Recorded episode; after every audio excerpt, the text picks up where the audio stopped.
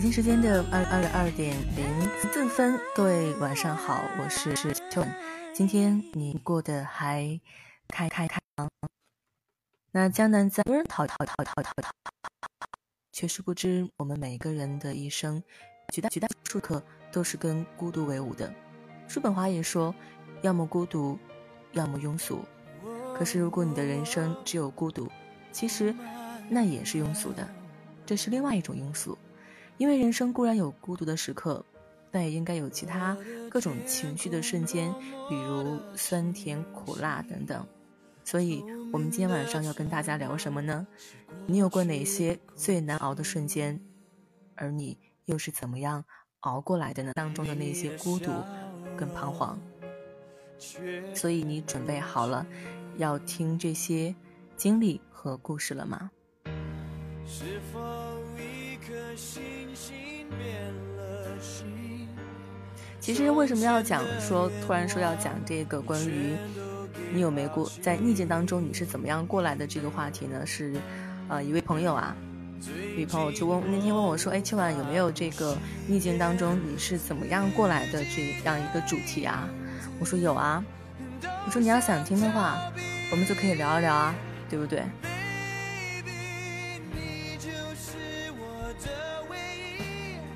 其实我们说的逆境啊，都分很多种，对不对？你的亲情、友情，或者说是你的生活、工作等等之类的。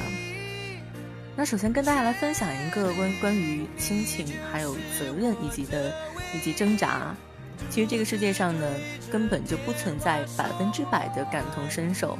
这个世界上有太多你可能看了会惊掉大牙的故事，你会无言以对。你会突然觉得自己以往的那些瞬间显得有多么的苍白跟无力，只仅只仅仅是因为什么呢？是因为你经历了这些事情，或者说你听到了今天秋晚跟你们分享的关于这一方面的故事。那首先在一开始先跟大家讲讲这个逆境、责任、亲情这样一个孤独的故事啊。啊，这位朋友啊，我一个朋友，二零一一年六月二十号大学毕业，二零一一年八月十五号开始工作，二零一一年十一月十号晚上八点多，我开心的逛着淘宝，纠结光棍节买哪些漂亮的衣服鞋子，接到爸爸电话说妈妈病了，让我立即到医院，妈妈第二次脑梗塞并发，抽搐不止，不停的呕吐黑色的呕吐物，我跟爸爸尽全力按着妈妈的身体，配合医生的治疗。凌晨，妈妈渐渐平静了下来。爸爸红着眼睛说：“你妈这次可能熬不过去了。”我乐观的以为，经过治疗，妈妈可以出院，不像爸爸说的这么严重。二零一一年十一月十二日，妈妈一直高热不退，对外界没有反应，医生建议停止治疗。我突然意识到，妈妈可能真的不行了。二零一一年十一月十三日上午十点多，我发现。妈妈脸部瞬间紫掉，大声呼喊一声抢救，但是妈妈还是走了。二零一一年十二月二十九日晚上，和室友聊和室友聊了一些不开心的事，然后一整夜都在做梦，梦里一直哭，梦见外公跟妈妈在同一年去世，梦见自己坐在高处流泪，爸爸看见了跟我一起哭。第二天早上六点半，突然醒了。酝酿了一整夜的悲伤情绪瞬间爆发，痛哭不止，哭得比妈妈去世的时候还伤心。白天眼泪时不时掉下来，头晕眼花，很难受，只觉得一直压抑着的悲伤觉醒了。二零一二年六月三十号上午，参加一场事业单位招聘考试，笔试结束后，听说一个朋友的朋友也参加了这场考试。二零一二年七月一日上午，在面试后考试。S 君坐在我左边。当我听到考官报他的名字时，我知道他便是那个朋友的朋友，很特别的名字。我曾在 QQ 群里面见过一次，便记住了，尽管从来没有见过本人。S 君以前多次听朋友提起我，只记得我的小名，在候考室没有认出我。后来据 S 君说，没在候考室跟我相认，是他最大的一个遗憾。我没考上。S 君考上了，来到我的城市。经朋友的介绍，我们接触的多了。二零一二年十月十九日晚上八点多，我们确认了恋爱关系。第二天中午，S 君请共同的朋友和长辈吃饭，宣告恋爱消息。二零一二年十月三十号凌晨两点两三点，接到爸爸电话，爸爸口齿不清地说自己可能脑梗塞，身体动不了，正送往医院途中。我很害怕。想给 S 君打电话，想让他陪我去医院，可是考虑到 S 君白天要到工地去视察，便没有给他打电话，只是发了条信息：“突然好想你。”更令人悲伤的是，我意识到自己不敢电话通知 S 君的真正原因是，怕医院的恐怖场面吓着 S 君，我怕 S 君离我而去。爸爸确诊脑梗塞，左右半边身体不能动，嘴歪了，吐字不清。爸爸怕拖累我，不停的掉眼泪。家里的钱所剩无几，大伯请了假，跟我一起照顾爸爸，不然我真的不知道要怎么样继续活下去。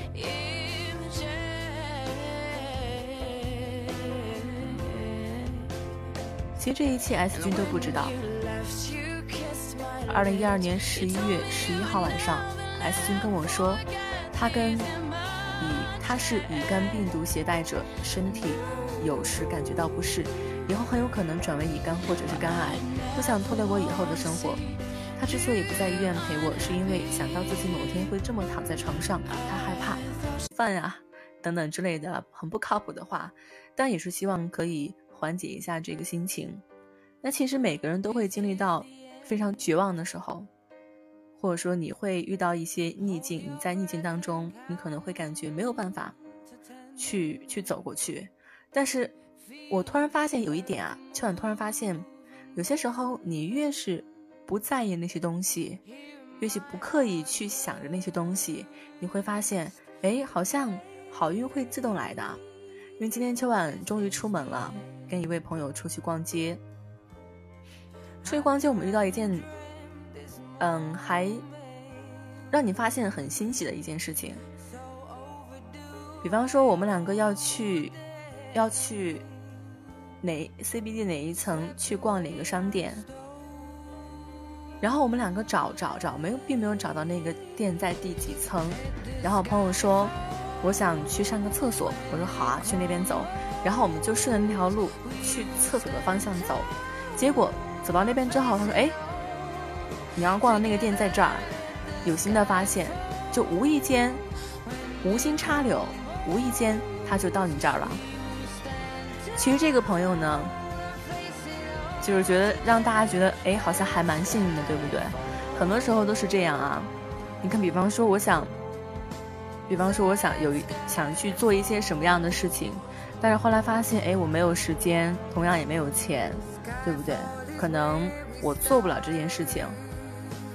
比方说，我辞职了，我觉得可能我没有办法去拿到一些钱去做一些事情。但是就在我准备好要去做这件事情的时候，钱就会从其他渠道就流进来了。可能是你之前做的一个声音，可能是你给谁去帮忙拍摄了一个东西。或者说是给其他另外一个地方去做另外一件事情，都会有都会有金钱流进来，它就可以支撑你去完成你接下来想要做的事情。其实这些事情也让我发现啊，很多时候我们可能没有必要非得去在乎那一时的得失，去纠结那一时我要不要那么样去选择，因为你发现。当你真正要去做这件事情的时候，当你下定决心的时候，总会有另外一种方式，从另外一个渠道来给你准备这些你需要准备的东西。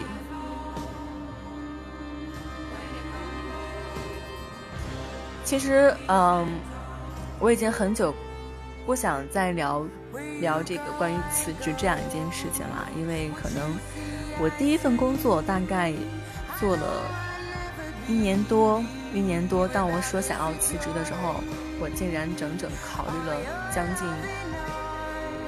三个月的时间。我在纠结，说我到底要不要辞职？因为我知道我在这份工作里面做的不开心，然后就万分的纠结。这期间呢，也在各个的招聘网上看过很多的招聘信息，也给别人发过简历，发过好几次。但是基本上真正去面试的没有几个，每次都已经约定好说第二天去面试，结果到了第二天之后我又后悔了。比方说一早起来，我都梳妆打扮完了，准备要出门了，我又突然不想去了，然后我就给人家打电话说不好意思，对我已经找到新的工作了，或者是等等之类的，或者是因为其他的事情没有办法过去了。这样反反复复有三次吧，有三次。然后后来等到五月份的时候，我终于辞了职，然后又去到一个新的公司。在新的公司里面，发现当你在跟这个人一开始面试聊天的时候，大家沟通很流畅。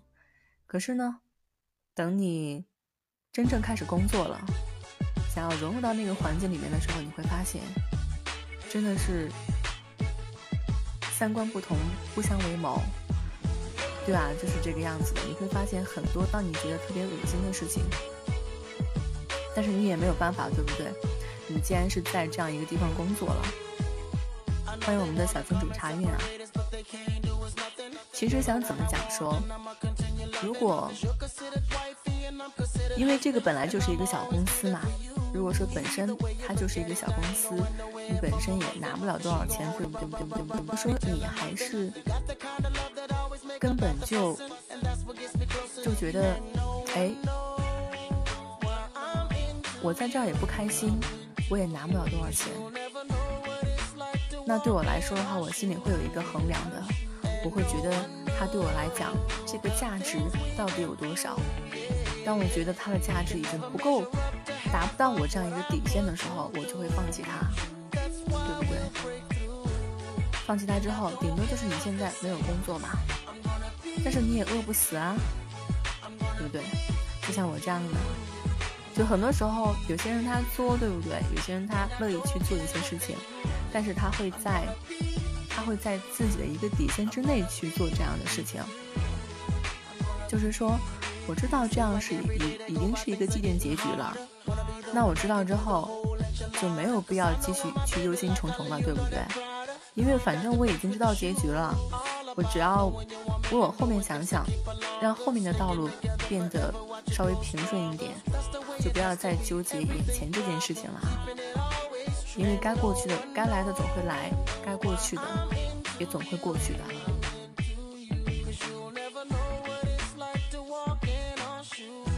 所以说，无论说人好像真的没有太绝望的时候，只要你稍微换一个心态，换一换思维，你就发现没有什么可绝望的。因为最近这几天我们一直在讲关于什么孤独啊，关于一些你后悔的事情啊，或者说是你遇到的不开心的事情啊，想到很多。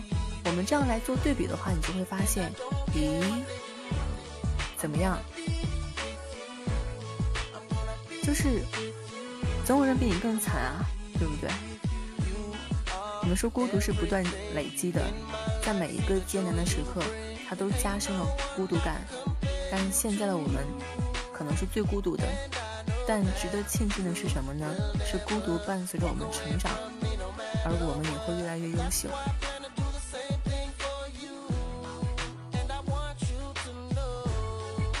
就是这样。但是可能现在在聊这些孤独的人，但凡年纪就年岁大一点、经验长一点、就经历的事情多一点的人，他们都不喜欢把这个事情讲出来。所以很多人开始分享，分享的时候，要么就是都是都是小孩子啊，都是小孩子，还在上学，或者说是等等之类的啊，都会分享出来。因为有一些小孩子就觉得说，好像大人们都不懂我们小孩子的悲伤，我们的孤独。比方说，之前有一个朋友啊，嗯，一个小朋友，对。他还在上高中，家里面对他讲来说，嗯，有一次开家长会的时候，因为这个孩子学习也挺好的，考班级第一名。但凡学习好的时候，一开家长会，肯定老师都是让这个学生去做演演讲嘛，对不对？去做演讲。但是这个朋友他也没有写啊，他说反正我也知道爸妈不来，写了演讲稿也没有什么用，因为他们根本就听不到。其实这都不重要，重要是什么呢？重要是家长会那天呢，恰好是端午节，恰好是端午节，就所有同学都在吃着父母带来的美食，喝着父母煲的汤，只有他自己喝的是什么呢？喝了自己买的矿泉水，还会装成很渴的样子。Hello，艾伦，好久不见。那这个小朋友他也是生病了，好像是在是在发烧，在发烧，病得真的很严重。但这个时候可能是需要去医院，但是他摸了摸自己的口袋，口袋里面一分钱也没有，真的一分钱也没有，所以只好去返回教教室找同学去借了一百块去医务室来看病。那天他发烧烧成了四十多度，医生当时就吓坏了，说打了点滴不退就要联系医院。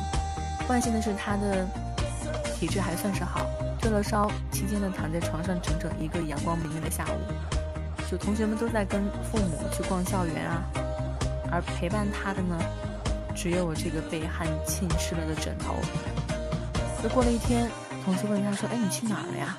他笑笑说：“哦，逃课去医务室看了直播呀，活人被小牛横扫了。”本身你自己过了一个最心酸的这样一天，你还不能跟人讲说“我生病了”，对不对？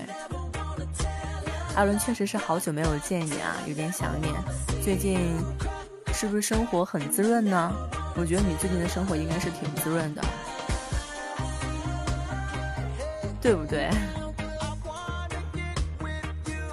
所以你最近也有遇到什么挫折吗？或者是碰到什么不好的事情吗？我们一起来可以分享一下啊。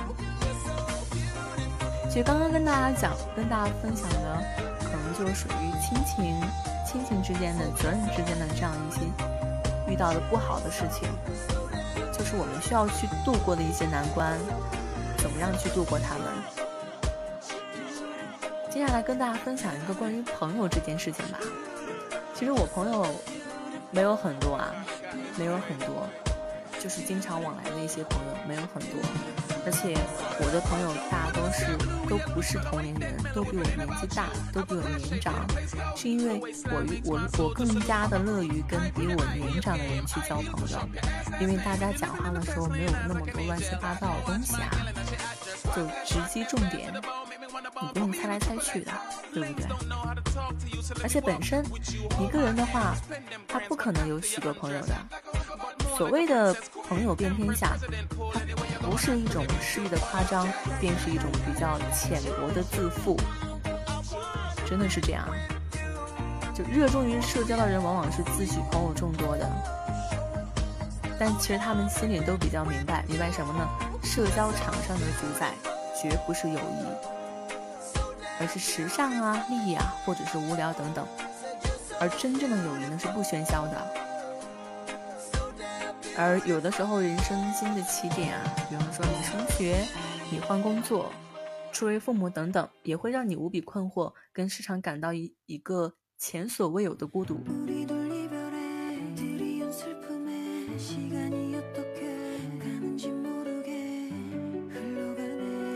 其实很多人就开始想，说，首先我们从大学讲起嘛，对不对？大学。对于一个即将要上大学的人来说，可能是你真正跨出你的家门的第一步，可能真的是你要跨出家门的第一步啊！一个艾伦说：“谢谢艾伦的撩啊！”艾伦说：“这个 BGM 不好。”我现在没有戴耳机，所以我听不见这个 BGM 是在蜻蜓里面呢，你可能不是很清楚，艾伦。在蜻蜓里面，这个背景音乐要这个歌单是要提前添加进去的，所以好不好听呢？你也得听着，好不好听你也得听着。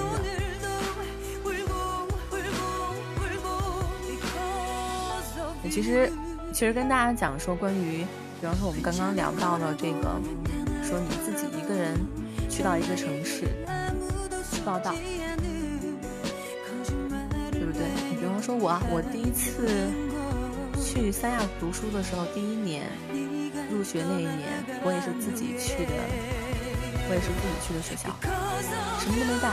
然后到了学校之后，什么事情都要自己去处理。那同宿舍的人，他们都是有的是爸妈来送，有的是呃只有妈妈来送，基本上都是爸妈来送的。而且那几天，嗯，还没有正式入学那几天，也没有正式开学，可以他们就跟着父母一起住在外面，整个宿舍空空荡荡的，只有我一个人，我一个人睡了四天，然后比较就是也会觉得特别特别孤独，因为你跟大家都不是很熟悉，就像是你自己一个人来到一个陌生的城市，然后你要自己一个人去度过接下来的这个时光，有很多新的东西是你没有触及到的。不过那段时间我觉得过得还蛮好的，为什么呢？是因为我遇到了一个学姐，那个学姐每次吃饭的时候都会带着我，然后碰到一个超级帅的学长，他会带我去图书馆。尽管我的宿舍里面没有人，尽管他们都跟着自己的父母出去了，但是我觉得还是蛮幸运的。其实每个人都会在最绝望的孤独里面之后去重生的，虽然绝大多数的时候还是那么那么的孤独，但是这是一个非常非常正常的一个一个状态，因为我们真的是要学会跟自己独处的。而现在我大部分的时间都在独处，今天的时候也终于走出家门，跟一位朋友出去吃吃饭、聊聊天、逛逛街之类的啊，顺便花花钱。对，赚那么多钱，最近不赚钱，但是依然要花很多钱，而且比平时要花的还要百，就要花多花出好几倍。但是后来我也想明白了，就很多人都是属于月光族，就是挣多少花多少。但后来我觉得人是应该有一点存款的，这些存款是基于你想做一件非常疯狂的事情的时候，它能给你一个支撑。所以，对于现在来讲，说还好我有一点存款，所以当我现在什么都不想干的时候，我可以有一个支撑，就是说，哎，我可以哪怕我不去上班，不去工作，我现在依然可以好好的过好我现在的生活。欢迎我们的土豪艾伦，谢谢谢谢土豪给的这么大手笔的富裕啊！谢谢你，你是见我最近这个每天清汤挂水的，太可怜了是吗？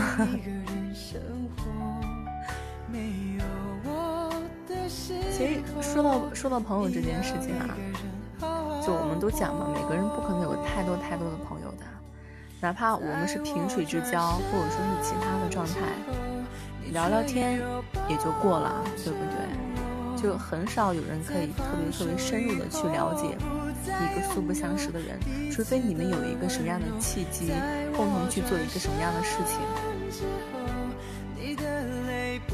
那另外就是，如果说想要把这种情谊转换成爱情的话，说简单也很简单，说难好像也没有那么的简单啊。我今天在坐车的时候，嗯、对，碰到碰到一个比较有意思的司司机，这司机是一个是个女人，对，这师傅开着车，对我因为我是滴滴滴滴嘛，滴滴打车，然后碰到他之后，我们俩聊天儿，就聊到了，就不知道什么情况，就聊到这个，说本来开始聊旅行，他们说，他说之前用了二十一天的时间去西藏，三个人，两个女的，一个男的，然后他本他说我本以为，我本以为我们三个已经有了这样一个深厚的革命友谊了，结果呢？结果后来这个男的交了一个女朋友，就把我们俩甩一边了，就不理我们了。我觉得很奇怪，我说到底是一种什么样的状况会让你觉得，当你交女朋友的时候就不能有异性朋友呢？一个女生每次给这个男的打电话的时候，他都会假装喂，你是谁？你打错了吧？哎，你是老黄啊？就这样去，就生怕女朋友知道是女生给他打电话一样。我就想，如果说是女生是这样想的，我觉得他们俩长久不了。如果说是男生觉得说，我有了女朋友就不要再交异性朋友了，我觉得他以后的人生肯定也会特别特别的惨淡啊。在我转身其实我突然想起木心啊，他有说过一句话，他说：“是爱情的舞台上五光十色、烟尘抖乱的，那是种种畸恋，畸形的畸，恋爱的恋，是二流三流的角色。一流的是一流的情人永远不必云损，永远不会失恋，因为我爱你，与你何舍。”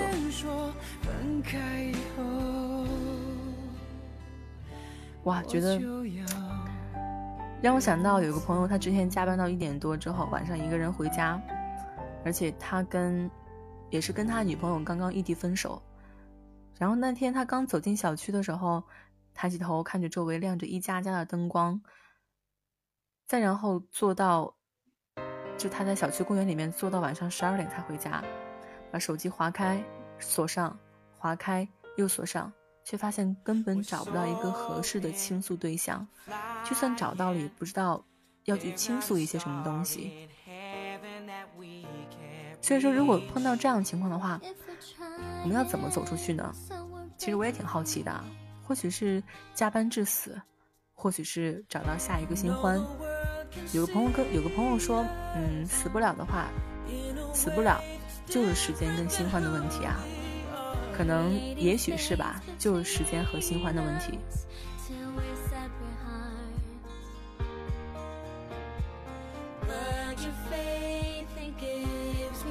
我觉得最我有收到，因为我现在也不怎么打电话。我发现自从这样一个社交媒体出来之后，很多人基本上已经忘记电话还有打电话这样一个功能了。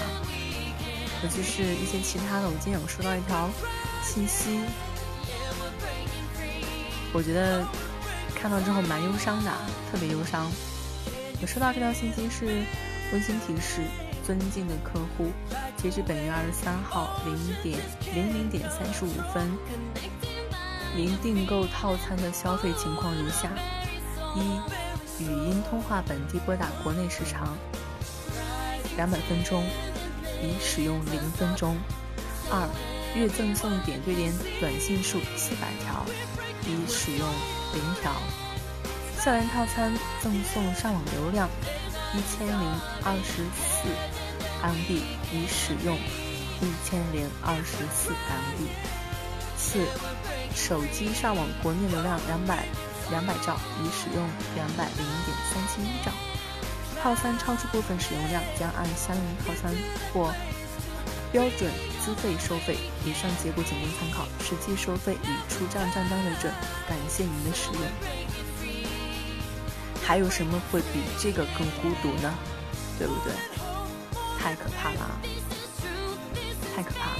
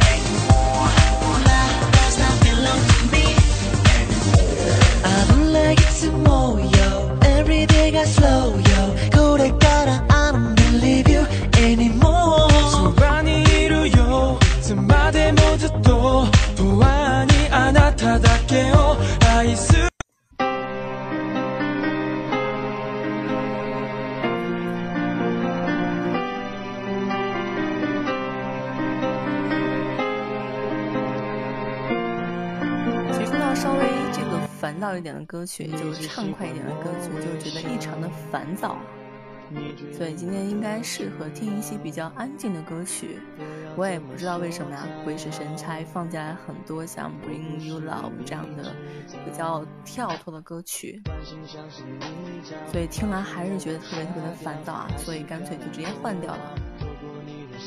欢迎我们的神豪啊，梁梁先生你来了。我们的原谅帽梁顶，嗯，是新朋友吗？但是看到这个表情，不知道为什么让我想起了渣渣。自从渣渣每次来都换新的名字，我都已经快产生抗体了啊！咱们就暂暂且说我们的原貌原谅帽两点就是一个新朋友，你好啊！其实我们讲说为什么每个人都会有逆境，对不对？你是怎么过来的？我觉得在这样一个社会当中啊，在这样一个社会当中，有谁不是一边在隐藏脆弱，一边假装坚强？有谁不是一边的去努力的吐槽，一边又去努力的生活？有人说我这么努力就是为了让自己成功的速度超过父母老去的速度。好吧，果不其然就是渣渣。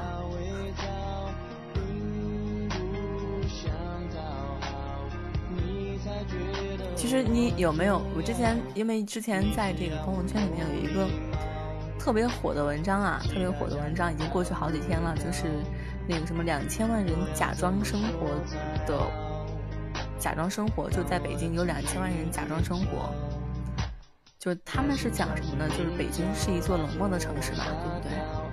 那么凌晨一点，失恋的人抱着被角翻来覆去的睡，在想家，睡不着，在想家。凌晨两点，喝多了的人呢，在路边大骂客户的无脑是个白痴。凌晨三点，又拖着疲惫的身体的加班侠才下班准备回家。可是你等到天亮，他们就必须再丢掉昨晚的悲伤，那些脆弱，还有一些疲惫。披上坚不可摧的盔甲，假假装投入生活。所以说，他们就觉得北京是一座非常冷漠的城市。可是北京，可能北京要说什么呢？他说明明是你们自己为了梦想在努力，关我什么事儿啊？这个锅我不背啊。其实谁活着还没有一点烦心事呢？对不对？人生不如意十之八九嘛。就是，就算是广场舞大妈，还有那些遛鸟的大爷，也有自己的一个情绪临界点啊。更何况是有梦想的人呢？毕竟不论是在哪一个城市，为了梦想而努力的人呢，都不会少的。有那么多岁月静好的城市你不选，偏偏来到这个皇城根脚下去单枪匹马，骨子里面呢，要的就是不会是那种云淡风轻了啊。所以说。个体的不顺心，其实跟城市没有关系，而我们所说的所谓的地域差别呢，只是有一些人自我麻痹的一个借口。你在北京活得不痛快，你没有办法完成跟实现握手言和的人，和现实去握手言和的人啊，在其他地方可能也会有新的烦恼啊，去重新陷入新的纠结。所以，如果说你真的是为了梦想而努力，那你既然选了，那就上路吧，对不对？谁不是一边做梦一边被现实打脸啊？那谁又不是一边隐藏脆弱一边又假装坚强，对不对？跟前面讲那句话一样啊，谁不是一边吐槽一边又努力的去生活呢？对不对？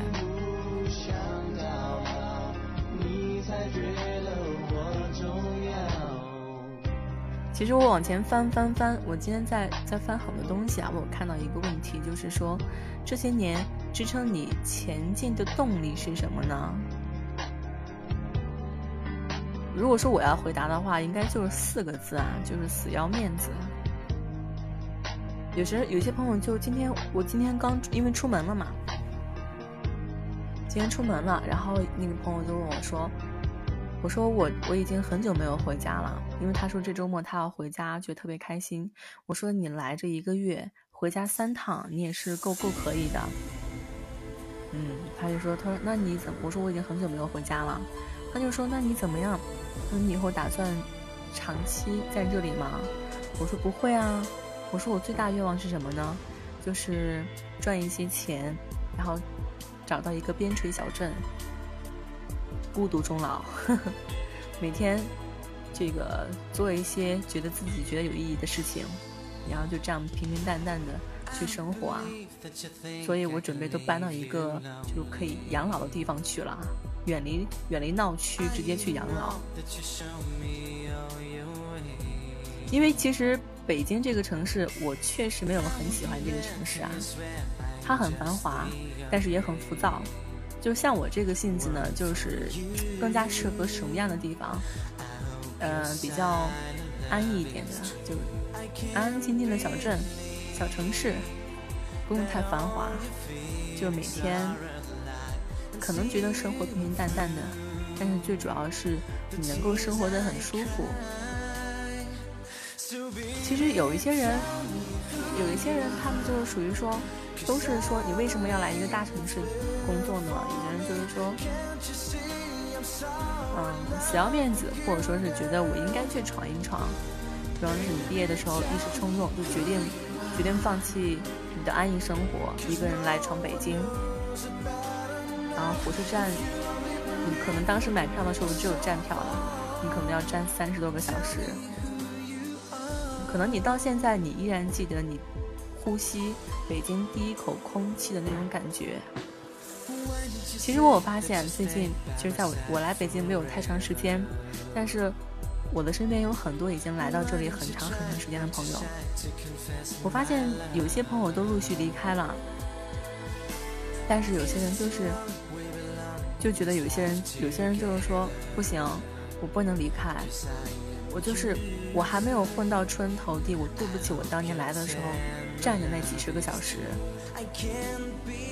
他说怎么着也要打飞机，头等舱回去衣锦还乡嘛，对不对？于是再苦再累也赖着不走，这一赖就是好几年，都是这样啊。而且很多时候我们刚开始工作的时候，你别管是做什么工作，比如说哪怕你。哪怕你实习一个月三十天，你工作二十八天，早出晚归，你工资可能拿到一千五两千，现在三千，对不对？到后来可能再多一点四千。其实身体累呢是次要的，先累，你忍受各种责骂还有屈辱，你要为交房租发愁，你要为吃什么发愁。可是谁让你当初选择这样一条路呢？就死要面子不能回头。穿不冷，住不好，还得攒钱买一个你是你是你这个工作里面必须要用的东西。比方说你是做后期剪辑的，你就怎么着你也得买台电脑。哪怕是你要做一个摄影助理，对不对？哪怕你是要做一个摄影助理，你也你也对。哪怕你即使穿不暖，吃不好，你也要攒钱去买一个相机。就是打碎的牙要往肚子里面咽。其实很多时候，你自己在夜深人静的时候去想一想，你你会发现，我好像也特别想放弃啊，真的是好像有有一种死要面子活受罪的感觉。那你一个人在外面的时候，你有过最惨的、最惨的时候吗？我记得有个朋友他跟我讲说，他最惨的一次是交完房租，银行卡空了。口袋还剩不到一百块钱，这样一个窘境啊！其实我最惨的时候是什么时候呢？是我刚来北京的时候，毕业之后刚回来北京的时候。那个时候我回来之后，我是有一份工作的，但是钱不多嘛。但是在工作之前，首先要解决我要住在哪里，对不对？我要先解决住的问题啊。先先解决住的问题，那在。公司一个小姐姐的帮助下，在公司旁边的这样一个小区里面租了一间房子，给他讲价，讲到一间小小的侧侧卧，两千三，一个月两千三，说好的押一付一，结果你第一个月你先先押完两千三，你再付两千三，你住了没几天，告诉你要交下个月的了。说要提前半个月交，要交下个月的了。交完这个，交完下个月之后，又告诉你还要再交下个月的。我说不是押一付一吗？结果变成了押二付一。那是让我，当我连续要交三个月的，就中间空了几天，就是我要交，我就连续交了三个月的房租。房租，当我第三个月要交钱的时候，基本上手里已经没有钱了。手里是一分钱，因为我本身来的时候就没有带多少钱，七八千差不多，交个房租差不多都交没了，以至于你做其他事情的时候，你根本就没有钱去做。但是你要怎么办呢？最简单直接的就是说打电话回家说我要交房租，我没有钱缴房租，对不对？没有办法，没有办法，我只能打电话回家。我说我说爸，我没有钱缴房租。妈说你不是刚缴过吗？我说对啊，我是刚缴过了，但是他现在又要缴。我也我也觉得很无奈，我也很绝望，但是没有办法。然后我爸就开始，就是先把我抽骂一顿。他说当初不让你去，你非得去。你看吧，你现在连交房租都特别费劲。噼啪乒乓讲完了，叨叨叨叨叨叨，将近二十分钟，来了一句：微信转给你，支付宝转给你，然后再或者说是再让你姐打给你等等之类的。我知道，就是肯定你要把这件事情，当你很难、特别艰难的跟自己的家长开口的时候，他们心里也肯定会不痛快嘛，对不对？觉得你过得并不好，还非得死乞白赖跑去外面不回家，家里多安逸啊！但是我们也是怎么讲？因为你选择的不一样，对不对？就像我不路讲说，既然选择了，就要坚持下来。既然选择了，无论开始有多难。你都要坚持下来，去慢慢往后走。那肯定前几个月过得都都比较过得比较艰辛啊。反正就前几个月过得是比较艰辛的，因为因为我这个月要交下个月房租，前几个月可能你刚开始拿工资三千，三千都是都是三千多一丢丢，我两千三交房租，还剩下。不到一千，一千多一点点，一千多一点点，一个月的生活费，你要买这些东西，你要买东西，嗯，你要消费，对不对？然后你要吃饭，等等等等。像我这样的话，只是吃饭的话，其实这边的也还蛮贵的。那个时候房子里面没有办法做饭，所以每个月基本上就月光，人家月光就吃喝玩乐月光的，我只是交了交房费，交了交什么水电费，交了交什么电话费。就吃了点饭，就直接月光了。有的时候可能就很难挺到下个月。最最惨的一次就是，我有跟大学同学借过两百块钱，当然紧接着发完工资就直接还给人家。觉得那是一个最艰难的时候，那是一个最艰难的时候。但后来慢慢的、慢慢你度过这段时间之后。你会发现，你的你的付出，跟你收获到的一些东西，会慢慢慢慢的成正比。你会发现，你不再只是纠结于这个房租的问题了，因为你可以完全去把这个能够解决了，很轻松就能够解决了。所以，当我的工资有所提升的时候，我就立马就舒了一口气，觉得这个世界太美好了，真的。当我挺过那一段最艰难的时光，我才发现，其实有些时候人生还是挺美好的。即便你经历过经历过这样一种非常非常困难的时期，但是你只要你咬紧牙挺过来了，你会发现这个还是非常好的。所以说，我特别容易满足，因为越是容易满足的人越幸福，越能获得更多的幸福。这句话是真真的，就真心实意的要分享给大家，大家一定要懂得满足。就哪怕我吃一顿好的，我吃一顿饱饭，我都觉得特别特别幸福啊。其实就，所以说，慢慢慢慢的，慢慢的，当你走到现在这样一个一个地步，说现在哪怕说我辞掉工作，我裸辞，对不对？我没有，我还没有找到下一份工作。但是我依然可以生活的很好。人总会到这样一个阶段的，你会经历一些不好的事情，你会经历绝望。在这个绝望当中，你要想尽办法去让自己努力的生存下来。对，那段时间我是疯狂的工作，就除了正常上班之外，还要去接一些外快，什么配音啊之类的，努力让自己。获得的这样钱能更就我的生活保障会更高一点，然后慢慢慢慢的存到一些钱。我特别感谢，因为我当时要存这一笔钱，是因为我想出去玩儿，我想去哪个地方，嗯，出国旅游啊，或者是去其他地方玩耍。当然，虽然我说我没有时间出去玩儿，但是我觉得这笔钱我也能够用到一个有价值的地方。它让我现在觉得衣食无忧，我现在不用去考虑说，天哪，我们我现在没有工作了，我要怎么样去交下个月房租呢？我要怎么样吃饭呢？我不用考虑这个问题啊，所以说我能够义无反顾的去做我想要做的事情。比方说，我就看不惯你，老娘就要炒你鱿鱼，老娘不干了，对不对？你爱谁谁，就哪怕你这月工资不发给我也没什么关系，就是你就有这样一个资本去任性的去做你想做的事。然后今天又分，我心里整个脑子在分析了一下。因为一些其他的朋友，有个朋友呢，嗯，他工作已经好几年了，他也二十七八了吧，二十七八了，也工作也四五年，三四五年差不多，但是他没有一分存款，有的时候他要缴房租啊，要吃喝呀，也是爸妈给他一些接济，一些救济。其实他有的时候也。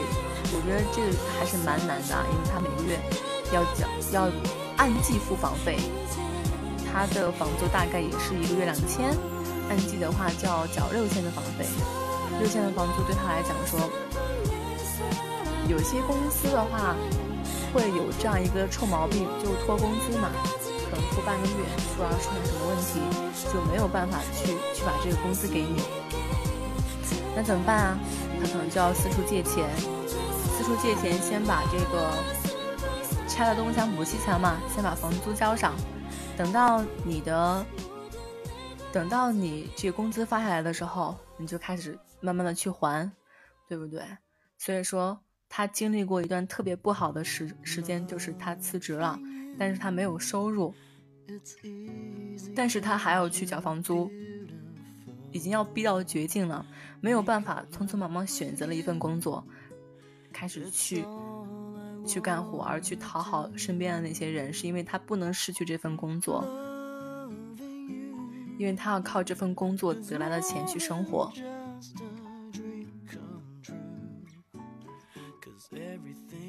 而且这件事情就一直在循环、循环、循环，你也不知道到底什么时候才能是一个头啊！但其实。其实，可能他在这样一份工作里面认识了一个人，说：“哎，我刚好有一个兼职，我可以给你做，对不对？”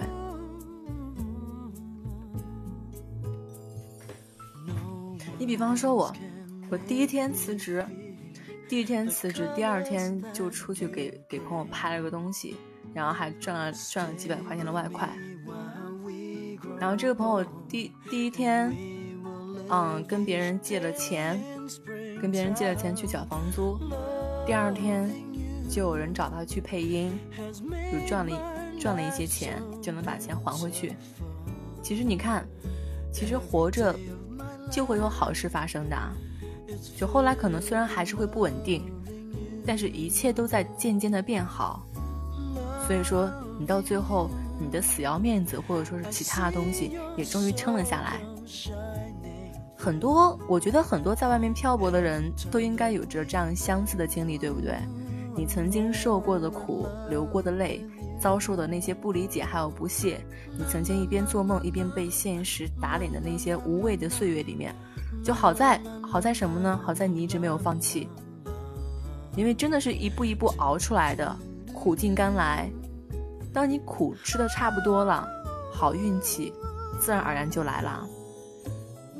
因为我始终相信什么呢？就是生活从来不会辜负一个人，就是他从来不会去辜负一个认真生活的人。将来的你一定会显，一定会感谢现在努力的你的。但是我我们讲说，如果说是本地人呢，北京本地人，好像北京也欠太多土著五套房子了，对不对？就有一些人，有些人就是什么都不干，什么都不干，然后就这个就等着收房租。但是有一些人呢，他可能做了十几年的工作，现在辞职自己单干，然后也是每天加班，晚上熬夜，被家里面催婚，又为房贷发愁，好像也并不比我们的外地人过得更加轻松。其实也有一些人来北京呢，只是为了不想在家里面种地，他们住在出租屋里面，看着这个光怪陆离的北京，打着一份非常简单的工，期待在这个城市能够安稳的过一辈子。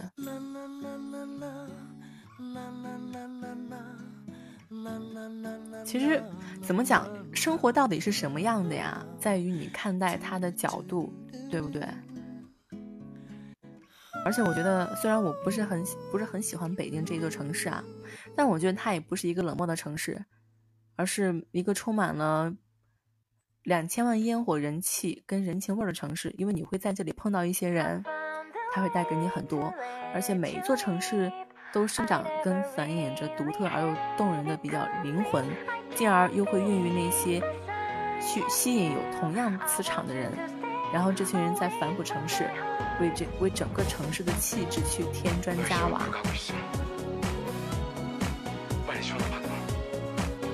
所以怎么讲？别管多少人，两千万人也好，三千万人也好，有多少人就有多少种不一样的生活。但没有一种生活是假装的，每一种生活都藏着一颗柔软而又坚韧的心。比如说那些初来乍到、对未来信心满满的年轻人，对不对？那些屡屡受挫却仍然意气风发的创业的人，还有那些压力山大也要享受生活的白领，及那些遭遇中年危机却是越战越勇的中年人。还有啊，还有很多啊，北京。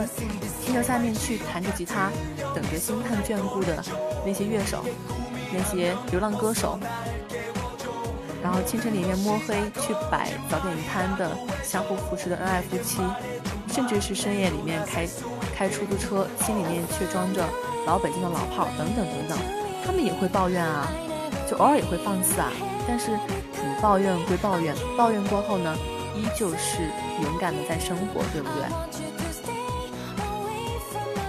我们每个人都是都是一样的啊！你像北京嘛，其实虽然我不是很喜欢这个城市，但是这里面的精彩也会二十四个小时不打烊的。其实你加班到凌晨，你仍然会有数不清的宵夜，随时可以翻牌子、点个外卖之类的。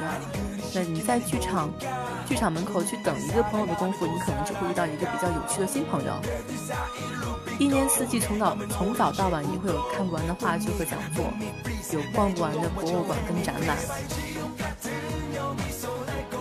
其实这里面从来不缺少烟火气跟人情味啊，而且它里面的每个人都是每个个体的梦想，他都是有他个体的梦想的。就算我们是在在现在这个时候，比方说秋晚现在在做这个直播，在这里面吐槽这一天的坏情绪，其他的东西。但是天亮之后，我也仍然会认真的生活啊，对不对？其实，只要心是热的，只要我们的心是热的，你就不怕外面是冷的，真的。所以，所以希望。无论现在你在哪里，无论你是不是漂泊在外面，跟秋晚一样在外漂泊，或者说是在家里面过着一份简单的生活，我希望每个人都可以认真生活的，而且交到你们的朋友。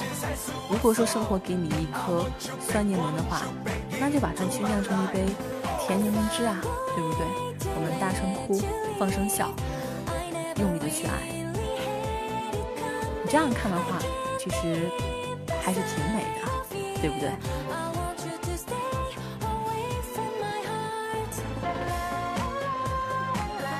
我觉得每天我都有这样一个一个小时叨逼叨的时间，好像是一件能够让我这个作为吐槽机器的一件事情啊。你会发现，可能你一整天都不说话，然后突然有这么一个小时，你看看语中性的开始噼里啪啦乒乓讲一大堆的话，也算是一种宣泄，对不对？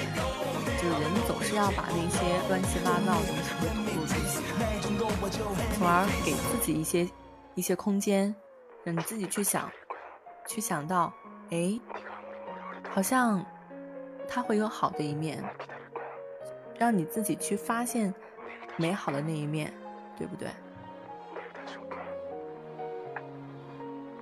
我已经放弃这首歌了。这首是来自 Tank 的《会长大的幸福》，好像还蛮贴切的。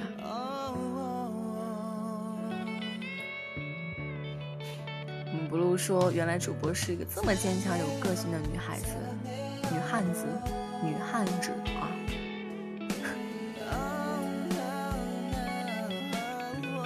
其实我最近在看《春风十里》，就《春风十里不如你》那部剧，是改编自冯唐先生的《北京北京》。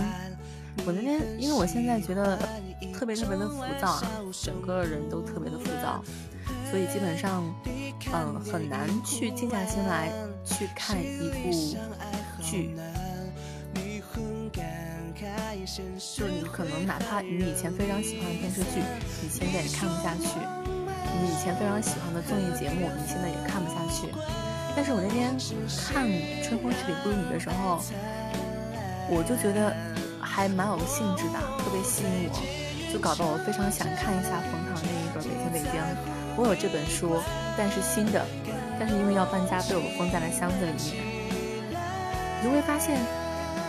哎，生活里面你突然又有了一些期待，这些期待呢，会让你，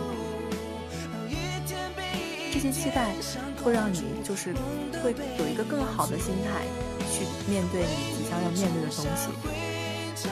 对，这个人是好久没有见的歌手了，但是他的一些歌其实还是蛮好听的，虽然不知道现在他去了哪里。然后我们现在就来听一下这首吧，来自 Tank 的《会长大的幸福》。然后昨天，嗯，梁还有扎一说要听张悬的《宝贝》，我不太会唱，但是我今天因为我回来的时候已经是九点五十分了，嗯，也没有什么准备，所以说待会儿就大概把这首歌非常认真的唱给你们听啊，来自张悬的《宝贝》。我们先听这首《会长大的幸福》，一会儿来听那首《宝贝》。晚亲手料理晚餐，你真可爱，很捧场，吃两碗饭。你电话有点摔坏，一直想帮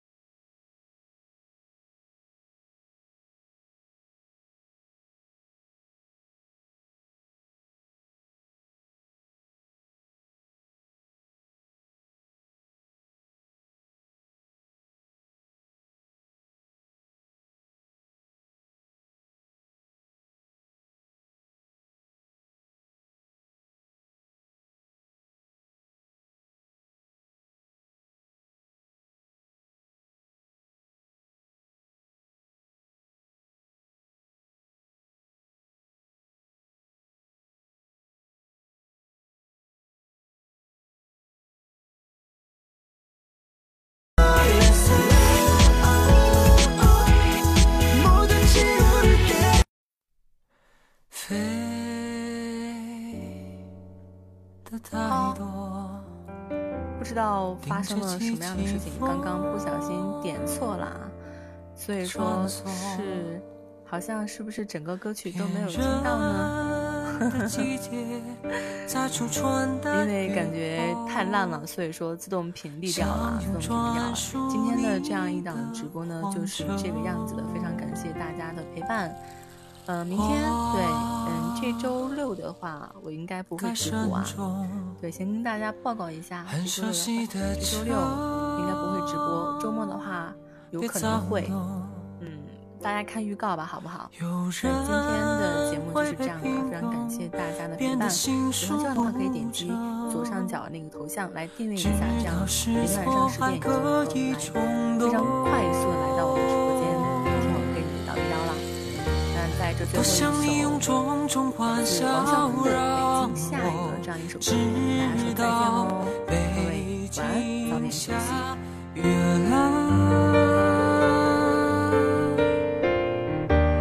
某些情绪让人感动，那人不是我，却。当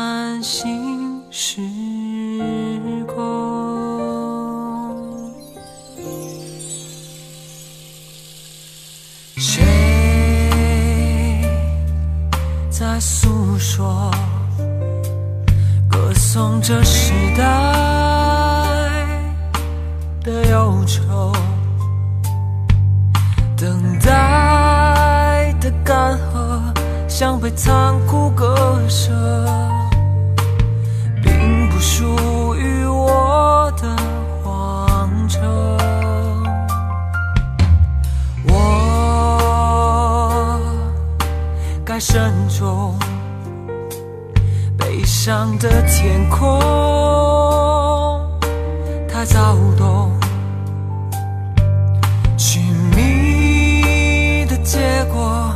只是我的阴谋，如此怯懦，怎么给承诺？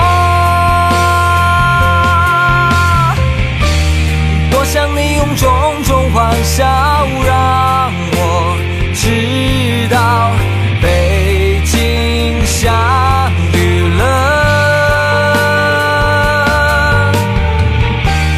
某些情绪